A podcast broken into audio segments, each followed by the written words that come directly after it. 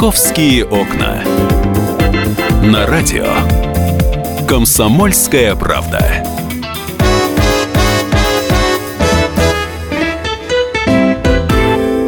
Здравствуйте. Это программа «Московские окна». А, и сегодня у нас в студии гость. Меня зовут Екатерина Шевцова. И я рада поприветствовать в студии заместителя руководителя департамента, главного археолога города Москвы. У нас Леонид Викторович Кондрашов в студии. Леонид Викторович, здравствуйте. Здравствуйте. Ну, 15 числа, в понедельник, э, День археолога. Это профессиональный ваш праздник. Мне вот, знаете, интересно, как вы пришли э, в эту профессию? Вот что стало какой-то отправной точкой для того, чтобы вы приняли такое решение, да, я хочу стать археологом? Ну, давайте прежде всего я пару слов скажу про День археолога. Да. Как Потому вы отмечаете? что, да, и как мы его отмечаем. Дело в том, что 15 августа отмечается только в России. Или во многих странах СНГ. Мгм. А Международный день археолога отмечается в октябре. Но мои учителя и, скажем так, старшие товарищи по экспедициям мне рассказывали следующую замечательную историю, которой я предпочитаю верить и с большим удовольствием 15 августа всем рассказываю. Сегодня, да. Да, сегодня рассказываю. Э, В России существует одна очень такая важная экспедиция с очень важными для понимания русской истории находками, которая проходит в Великом Новгороде. И она всегда, ну, что ли, называется, была эталонная. И многие студенты э, Московского университета, других университетов там проходили практику, Мгм. совершенствовались и так далее. Э, Как правило, да и не как правило, а точно, каждый из руководителей новгородской экспедиции был крупный ученый, выдающийся, я бы сказал, но и как всякий крупный ученый, человек сложный. Мгм. И когда там был Борис Александрович Колчин, он, собственно говоря, был человек прижимистый.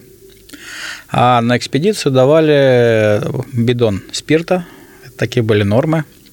Но, в общем-то, археологам не очень сильно перепадало. А это для технических Для целей? проти- Ну, знаете, как мы шутим, для протирки оптических осей нивелира, да. Вот, то есть, ну, полагалось. Понятно. Да, полагалось Мгм. этот спирт. Но, в общем, обратно никто спирт на Не базу не сдавал, не возвращал, да. Но археологам как-то не очень перепадало с Ага. этого всего. И тем более была дождливая погода, ну, в общем, особенно не поработаешь на раскопе. То есть э, умственные потуги э, экспедиции э, пошли в сторону, так сказать, далекому от археологии. И была разработана такая двухходовая комбинация, то есть пришли к Борису Александровичу, сказали, знаете, нам нужны, ну, не помню сумму, по-моему, 2,67 на телеграммы. Он говорит, какие телеграммы? Говорит, как вы не знаете? Сегодня же день рождения коня Буцефала или Букефала, там Ну разно- по-разному произносится, то есть коня Александра Македонского. И международная общественность празднует этот день как День археолога. Вот. И эти телеграммы с поздравлением с Днем археолога были отправлены в разные экспедиции. Мгм. Вечером Борису Александровичу пришлось, так сказать, выделить из запаса спирта все-таки уже он был вынужден, так сказать, Мгм. чтобы отпраздновать это событие. И вечер прошел достаточно удачно. Мгм. А в других экспедициях, которые получили эти телеграммы, ну, как-то э, поняли, что 15 августа надо все-таки праздновать как День археолога. И что интересно, в Новгороде вот во всех экспедициях празднуют именно 15 августа, а в Новгороде предпочитают праздновать Бересту, то есть 26 июля, когда был найден первый берестяной грант, потому что они знают, как э, День археолога, так сказать, появился. Поэтому вот э, с этого момента традиционно археологическая общественность, это профессиональный праздник, э, празднует 15 августа День археолога, тем более, как правило, уже экспедиции подходят к концу, то есть появляется э, Свободное больше, время, да? появляется больше свободного времени. Ну и, пользуясь случаем, давайте поздравим всех археологов, причастных к этому замечательной профессии людей и, э, с праздником. И надеюсь, что сегодня вечером первый тост, так сказать, моих коллег будет, как правило, за тех, кто в поле. Э, несмотря на то, что вот важные политические события, они существенно влияют на жизнь народа. Если мы себя относим к россиянам, да, то нам, конечно, очень важно понимать, как жили наши предки. А я И тут может помочь только археология. Я все-таки, знаете, хотела по этой самой мостовой э, поспрашивать. Я помню, когда мы эту тему обсуждали, и как только ее обнаружили, да, пошел, шел разговор, что с этим делать дальше. И приняли решение покрыть это все дело саркофагом, и ходили, чтобы туристы смотрели и удивлялись. Вот на каком этапе сейчас э, Нет, этот ну, процесс? во-первых, не приняли решение. Не приняли? Не приняли решение. И так сказать, э, речь шла о том, что рассматривается несколько вариантов. А какие могли бы быть еще варианты? Все это дело поместить в музей, оставить да, там как числе. есть? Да? Нет, ну, во-первых, самый простой вариант – это так называемая консервация методом обратного погружения в грунт, что сейчас и произошло. То есть закопать обратно все, покрыть асфальтом уже, и все, и не нет, вспоминать? уже закопали для Э, сохранения этих мостовых. Надо четко понимать, что каждый час, каждая минута нахождения на воздухе, на да? воздухе соприкосновения с агрессивной средой разрушает этот объект э, в геометрической прогрессии. И и археологи, и реставраторы четко должны отдавать себе отчет, что для памятника это нехорошо. Поэтому на тот момент, когда принимается решение, конечно, этот объект должен быть засыпан и, так сказать, сохранен. То есть сейчас э, это место уже Да, но ни в коем случае не забыть, потому что сейчас прорабатываются различные варианты. Ага. И в том числе и какие-то временные варианты, чтобы показать вот какие-то находки в таких специальных витринах.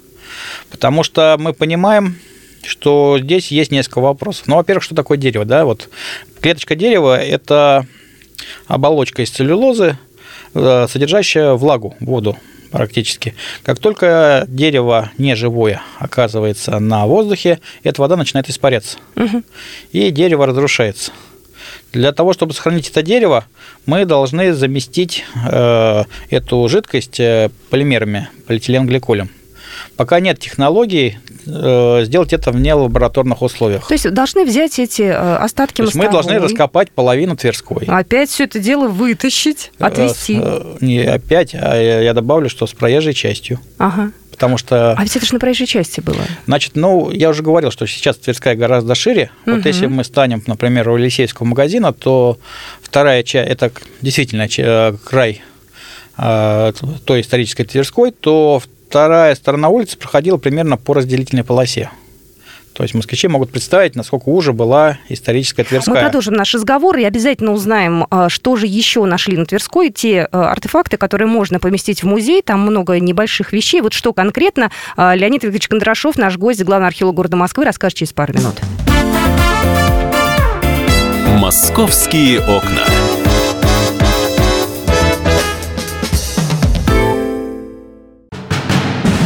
Мы живем в горячее время. Войны, падение режимов, исчезновение стран. Предсказать заранее такое невозможно. Но увидеть, как на наших глазах меняется мир, реально. Путевые заметки нашего спецкора Дарьи Асламовой. Программу «Горячие точки». Слушайте по средам в 20.05 на радио «Комсомольская правда».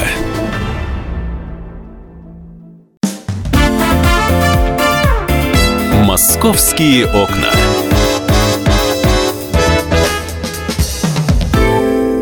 Здравствуйте, вы слушаете программу «Московские окна». А у нас сегодня в студии гость. Меня зовут Екатерина Шевцова. И у нас э, в студии Леонид Викторович Кондрашов, заместитель руководителя департамента, главный археолог города Москвы. Я знаю, Леонид Викторович, что около мэрии нашли клад. Мне интересно, кто этот клад и когда э, около мэрии зарыл? Ведь... Ну, я должен с полной ответственностью прям практически поклявшись, да, так сказать, на Библии, сказать, что ни один из действующих сотрудников мэрии и правительства Москвы не причастен. Не, не причастен да. И бывших тоже. И бывших нет. Это... Но бывших... Ну, но бывших, скорее... может, там 200 лет назад. Бывших Да, бывших, скорее всего, тоже. Угу. Я вам объясню, почему. А, то есть это реальный клад 18 века, и, знаете, он отражает очень важную а, страницу в истории Тверской. А я вот сейчас буквально коротенько хотела спросить, а ведь на месте э, нынешней мэрии э, тот период, о котором вы сейчас говорите, была же совсем не мэрия, наверное? Ну, конечно, я же только что недавно да, сказал, там... что мэрия была передвинута. Да, да, да. То есть там... То есть мэрия была передвинута, и более того, сам клад найден более ну, так сказать... На расстоянии. Э, да, э, то есть подальше, вглубь переулка. Значит, э, вот представьте такую ситуацию. Одна из важных улиц, но угу. очень долго Большая Никитская и Тверская оспаривали такой статус неформальной центральной улицы, потому что направления, по которым шли, они были очень важные. Угу. И как бы активное движение было и по той, и по другой улице. И в районе Тверской располагались усадьбы знати. Угу. Там была все-таки такая достаточно замкнутая и тихая жизнь. И тут э, в силу разных причин э, более важное значение получает Тверская улица. Угу. И тут же здесь начинает разворачиваться активная торговля. Вот как раз по потерянным монетам, по оторванным пуговицам, значит, была толкучка, по разным предметам быта. Мы и понимаем... Вот, вот тот самый вот э, инструмент фальшивомонетчика. Это другая Тут, история. Туда я же? еще э, туда же, но я про него расскажу. Ага. Вот. Э, мы говорим сейчас о 18 веке. Э, начинается вот активная торговля. И владельцы усадеб начинают понимать, что им очень выгодно сделать то, что мы сейчас понимаем под названием доходные дома. То угу. есть построить на краю своих усадеб. Понятно, они не, не в традиции было сразу дом ставить на улицу, но делаются такие дома, где низы отдаются под магазинчики, под лавки и так угу. далее, а верх это квартиры, которые сдаются. И мы, все историки знают в целом о вот такой особенности. Но как это происходило, мы знаем, э, так сказать, достаточно мало. И тут мы находим э, в виде спекшегося комка э, монеты, которые, скорее всего, были, это не клад, да, который был зарыт, а, скорее угу. всего, которая была утрата. И более 90 монет, но очень мелкого номинала. Мы понимаем, что эти монеты могли быть в кармане вот обычного человека. То который... есть он мог их потерять? Он не мог их, он их потерял. Потерял. Да, он их потерял. Ну, или украли там. Ну, и ну, бы не выронил. Возможно, ну, то есть после того, как украли, их обратно потеряли. Угу. Вот, то есть они были или в каком-то кошельке, который не сохранился, или в мешочке, что было вполне реально. Потому что мы уже только говорили про агрессивную среду, да, то есть монеты спеклись, по сути, в целый ком. И только уже благодаря реставраторам мы могли их разъединить, да, и посмотреть, что это за монеты. И это хоть и 90 монет, но очень мелкого номинала. То есть явно человек шел в Тверск, на Тверскую улицу за покупками. Возможно, это был один из таких вот э, э представителей обслуживающего да, персонала, там, угу. дворовых людей, который шел там, например, за покупками для большого стола, потому что сумма, она, понимаете, не что ли, так, которая нужна вот человеку на один день, да, поесть, например. Ну, там это, это считалось большими деньгами? Нет, это маленькими Маленькие деньгами совсем. считалось, но она чуть побольше, чем э, повседневный расход на одного человека. То есть явно денег было больше, чем вот, ну, вот пошел перекусить, да, ну, условно, в Макдональдс, да, так сказать. Угу. Вот, э, то есть, но явно недостаточно для того, чтобы совершить какую-то серьезную покупку. Угу. Вот, поэтому изучение вот этих монет, то есть какие непосредственно монеты, номиналов, вот та сумма, которая была обнаружена, она угу. дает историкам достаточно много информации, и в сочетании с другими находками, не сама по себе, мы начинаем видеть вот реальную жизнь торговой улицы с множеством лавок, с множеством там товаров по каким-то косвенным э, данным. Мы понимаем, что как, какого типа была торговля. Хотя для более поздних периодов это понятно уже, как я говорил, по вот таким вот хозяйственным документам. Что же касается инструментов фальшивого шиномонетчика, это совершенно другая история. Это она уже у нас относится к 17 веку. И она свидетельствует о том, что э, мы взяли, с, заимствовали с Востока, с Орды, традицию изготовления денег из проволоки – и монеты делались при помощи штемпелей. То есть, ну, на один клалась проволока, вторым ударялась. А проволока медная? Или Нет, серебряная. серебряная. Из несколько такого из плохого качества серебра. Хотя был момент в истории э, России, когда угу. начали делать медные деньги, ничему хорошему закончилось бунтом. Да, мы это помним. Да, ну, вот. в смысле, помним по источникам, да, по, по истории. По учебникам да. истории, да. Кстати, именно царская писатели именно правящей семьи и особенно отличились изготовлением фальшивых денег uh-huh. медных. Uh-huh. Но здесь речь идет о серебряных монетах. И нумизматы изучили, в общем-то, основные... А, так вот, чтобы штемпели, штемпели стирались в результате ага. этой работы. И чтобы был образец, делался так называемый маточник, из которого изготовлялись штемпели. Э, и э, нумизматы, изучив и возможные штемпели, и возможные маточники, э, уже официальные то есть те предметы, которые используют для официальных денег, в общем-то, изучили. Угу. И этот предмет отличается. То есть речь идет об инструменте фальшивого монетчика. Как он мог оказаться на мостовой? Ну, конечно, он мог и просто быть потерян. А он э, по размерам-то Он большой, небольшой, маленький? он небольшой. То есть его можно было в карман положить? Да, да, да совершенно верно. Но мне представляется, что поскольку этот предмет был, несомненно, очень ценный, ага.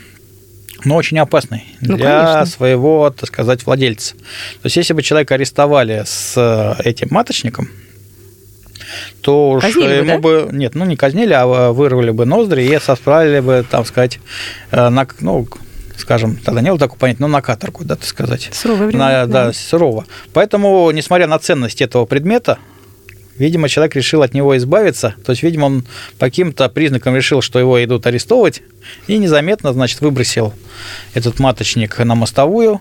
Ну и вот он достался археологам уже, так сказать, спустя много времени. Э, как вы понимаете, это действительно очень редкая находка. А где она сейчас, эта находка? Я вообще, кстати, хотел спросить, куда все это потом отправляется? Сейчас эта находка э, находится на специальной выставке, которая, спасибо нашим коллегам э, и археологам, и музейным сотрудникам, организована в Музее Москвы. То есть это на моей памяти первый случай, потому что обычно археологи не очень любят сразу выставлять эти вещи. То есть э, надо Почему подумать. Не любят? А потому что вначале надо подумать, э, сделать свои исторические выводы и так далее. Потом эти вещи, закон дает три года археологам на изучение этих предметов. Потом они в обязательном порядке должны быть переданы в государственную часть музейного фонда. Но здесь мы уже сразу, поскольку такой был очень э, интерес большой, большой был. интерес, Все узнали то уже. мы в музее Москвы э, организовали выставку. Теперь все москвичи могут совершенно свободно увидеть эти находки. И там же не только этот инструмент. Нет, мы... ну что вы, там, конечно, очень много там всяких много. вещей. И по просьбе э, посетителей мы продлили эту выставку до сентября. И, наверное, дальше, вот буквально на днях, э, Российское историческое общество проявило интерес. Возможно, мы эту уже в коротком масштабе эту выставку продолжим уже в стенах э, Российского исторического общества. Но это уже планы. Планы, да. Вот. В любом случае эти вещи окажутся в музейном собрании. Угу. Несомненно, они будут представлены в различных экспозициях. Не могу сказать, будут ли это специальные экспозиции, посвященные моей улице, но, наверное, они будут такие более тематические и так далее. Это уже музейная часть работы. Но, опять же, важно подчеркнуть, что мы, археологи, понимаем, что, возможно, наши последователи будут э, применять более совершенные методы. Поэтому нам важно, чтобы все находки оказались в музейном собрании – чтобы специалисты могли иметь к ним доступ. Ну и, соответственно, и чтобы люди могли, чтобы эти охотки оказались важны не только для специалистов, чтобы были представлены в музейных экспозициях и тем самым вошли, вот как мы говорили, в современный обиход.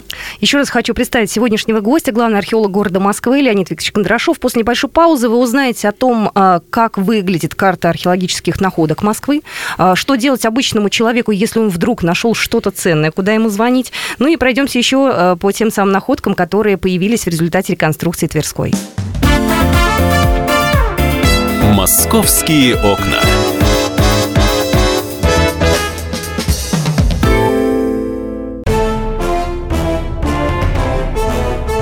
Товарищи солдаты и офицеры российской армии. Полковник Баронец разрешает обратиться. Звоните и задавайте накопившиеся вопросы. Угроза НАТО, жилье для военнослужащих и перевооружение России – Обо всем этом Виктор Баранец знает лучше других. Программу «Военный ревю» слушайте по будням с 5 вечера по московскому времени.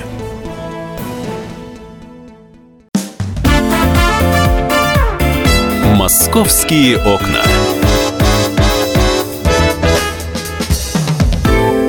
Продолжается программа «Московские окна». Сегодня на студии гости, главный археолог города Москвы Леонид Викторович Кондрашов, Екатерина Шевцова, это я.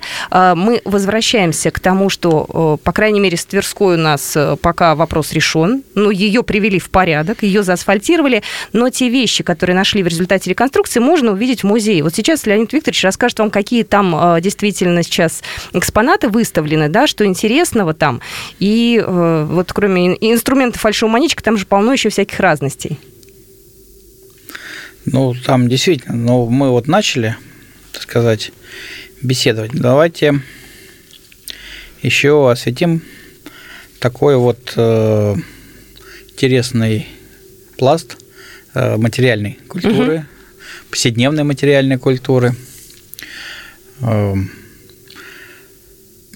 девушки, красавицы э, были всегда – естественно, они очень э, заботились о своей внешности. Был такой. Я думаю, что это стоило, кстати, не очень даже дешево. Это сейчас флакончики э, достаточно просто изготовляются, да, то есть это все копеечная mm-hmm. вещь, но тогда-то все это было на вес золота. Ну, ну в общем, это дорого. было достаточно дорого, да. да. И понятно, что эти сосуды небольших размеров, и прежде всего необходимо говорить о помадных банках. А духи? Ну, флакончиком стеклянным мы еще перейдем. Ага. А, это разные вещи еще, во как. Да, но духи, кстати, достаточно позднее изобретение. Угу. Ну, начнем с вот таких помадных э, бабанных банок. Э, главное их отличие в том, что внутренность у них э, такая вот округлая, то есть пальцем было удобно взять, так сказать, на палец вот этой ароматной субстанции и намазать там, где Нужно. Э, девушки знают, да. Э, вот тут как раз мужчинам очень трудно, даже если они археологи, рассказывать, куда надо девушкам, так сказать. Я вам могу сказать, Леонид Викторович, что за эти годы мало что поменялось. Я бы даже сказала, за века, да? да. У нас технология применения а вот, знаете, практически я вот скажу, как археолог, э, вот мое главное, наверное, главная моя археологическая идея в том, что меняется декорация, человеческая сущность, как правило, не меняется. Если мы внимательно посмотрим на нашу историю, угу. И мне кажется, это один из таких важных уроков истории, что мотивы, поступки человека, вот его особенности меняются мало – Конечно, меняются вот инструменты, меняются технологии. Если раньше человек красовался на красивом коне, сейчас он, так сказать, едет на престижной машине. Что, когда-нибудь наши машины да, откопают и запчасти, да, и будут да, изучать да. жизнь москвича 2016 а года. А вот смех смехом, знаете, когда мы участвовали в раскопках на Манежной площади, а там ага. все-таки достаточно... Зажиточные э, люди, да, были? Нет, там была стрелецкая слобода, но неважно. Да. Я просто, когда смотрел на те бетонные конструкции, которые сооружали на Манежной площади. Дело в том, что там были не одномоментные раскопки, они продолжались несколько лет. Угу. И пока мы копали на одном участке, на другом уже начинала стройка, то есть, которую мы освобождали участок. Uh-huh, uh-huh. И я смотрел на эти бетонные конструкции и думал, как вообще тяжело будет археологам будущего вот это все раскопать, если вдруг это все, так сказать, придет в запустение.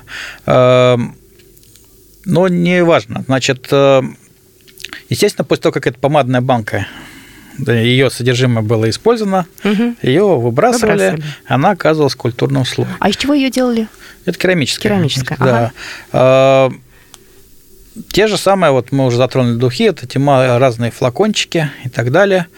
И еще очень интересные, они были для разных, и для воды, и для разных, э, для вина в том числе, угу. и других таких жидкостей.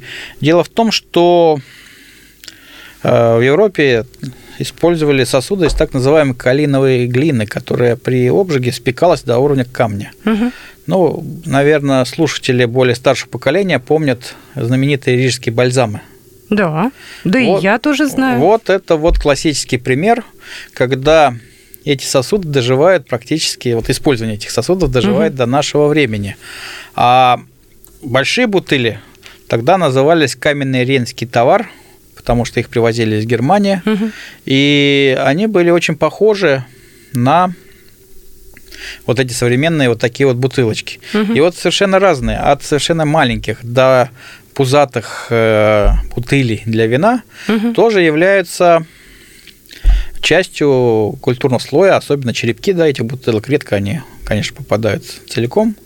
Как правило, их потом они разбивались. Но исследуя эти бутылки, очень хорошо прослеживать международные связи. То есть уже понятно, что начиная с 18 века э, Россия перестает быть закрытой страной. Ну и Москва, в частности, как столица. Ну, а Москва. хотя сюда столица-то она не была? Ну, да. То была, то не была, там были разные Нет, периоды. даже, Ну, я сейчас про э, Питер еще вспомнила. Там... Питер был, да, как раз, ну, уже 18 век, но Да. как бы вот... Но я хочу сказать, что э, вот по этим вот вроде незначительным черепкам, осколочкам, Мгм. э, где-то даже целым предметом, мы, как я уже говорил, и более ясно понимаем вот ту повседневную жизнь, которую вели люди, которые населяли Тверскую улицу в этот момент, раз мы говорим о Тверской. Да, да, мы говорим о Тверской, мы говорим о центре, но ведь там больше всего... Или просто еще не дошли руки до других улиц? Нет, почему же? Ну, каждая улица имела свою особенность. Она как раз проявляется при исследованиях археологическим путем. Не буду говорить, как раз опять еще раз наоборот хочу подчеркнуть, что здесь нет места спортивному принципу. Каждая улица интересна по-своему. И, несомненно, когда проводятся вот такие очень важные хозяйственные работы, а мы вынуждены, э, так сказать, поддерживать благоустройство города э, в таком достойном виде, Мгм. но, несомненно, когда мы занимаемся вот таким вот улучшением, хозяйственным улучшением Москвы, э, не забываем о археологическом наследии и организовываем работы по изучению культурного слоя города. Я знаю, что в Москве появятся карты археологических находок э, с указанием места, времени, э, когда их нашли, и к истории будут приложены фотографии. То есть я так понимаю, что это вопрос уже вот ближайшего... А, Нет, он уже сейчас. Он э, функционирует это, уже, да, портал? В тестовом варианте первые данные. Мгм. Ну, в нашу жизнь вторгаются информационные Ну, технологии. это хорошо же. А я не сказал, что это плохо. Да. Это хорошо, Я да. про- Просто сейчас появляется возможность предоставить вот эту информацию э, широким слоям э, интересующихся, э, сразу, так сказать, наметить, что ли, вот предмет своего интереса. Для кого-то это может быть для эрудиции, да, такой вот познавательный интерес. Для специалистов это м, карта позволит, что ли, интенсив, так сказать, помо- поможет в их э, научных студиях. Вот, поэтому очень важный и очень хороший проект, который на новом уровне позволяет опубликовать э, результаты археологических исследований. Мы говорили недавно, ну вот сейчас, да, о том, что очень важно, чтобы результаты археологических исследований стали доступны, чтобы э, они были опубликованы и чтобы они были введены вот в такой вот научный и общественный оборот. Потому что- И создание карты, она как раз это инструмент вот такой вот работы. Потому что если нет э, официальной информации от вас, да, то люди начинают додумывать. А фантазия у нас э, и у наших блогеров бывает очень богата, и начинают э, приписывать какие-то несуществующие артефакты, придумать какие-то странные версии. Все это обрастает слухами, и, конечно же, не хватает официальной информации и понимания того, что на самом деле нашли. Ну, вообще, конечно, наверное, археология здесь является одним из чемпионов в таком отрицательном смысле. Э, Знаете, все мы как-то вырастаем, а вот э, стремление к сказке, что называется, остается. Конечно, очень много разных легендарных таких вот э, недосто- легендарной недостоверной информации. Но сейчас мир меняется, и для меня, знаете, интересно, например, о тех же мостовых на Тверской улице. То есть, когда они были найдены, э, мы на нашем сайте разместили информацию о том, что найдена мостовая, и она не вызвала большого интереса. Дней через 10, когда мы уже э, зачистили эту мостовую для показа для телевидения, когда работы уже были закончены. И Мгм. мостовую надо уже было засыпать. Вот мы хотели показать москвичам ее во всей красе, причем в узенькой траншейке. То есть, видимо, эта мостовая была, ну, ее увидели. Блогеры Э, увидели. Блогеры, да, Да. и написали, что все на мостово, на Тверской Нашли. рушат, на- да, внезапно нашли мостовую. Внезапно, да. Внезапно нашли мостовую, и ее рушат. И даже, знаете, одна очень восторженная дама Мгм. с ребенком ночью с пилой спустилась в раскоп, чтобы отпилить одно бревно. Зачем?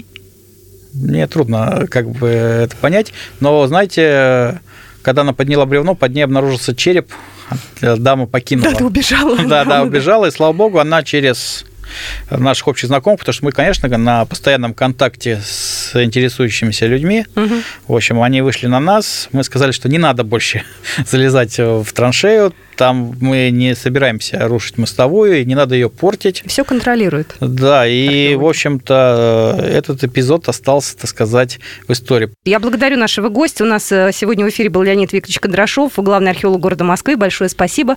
А, Ну и обязательно встретимся еще в эфире. «Московские окна».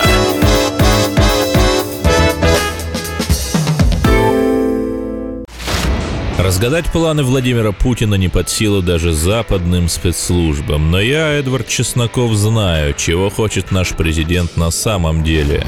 Каждый четверг вместе с вами в прямом эфире разгадываем мотив очередного поступка Путина. О чем думает и что планирует Владимир Владимирович. Слушайте и звоните в программу «Вождь» по четвергам в 20.05. Время московское.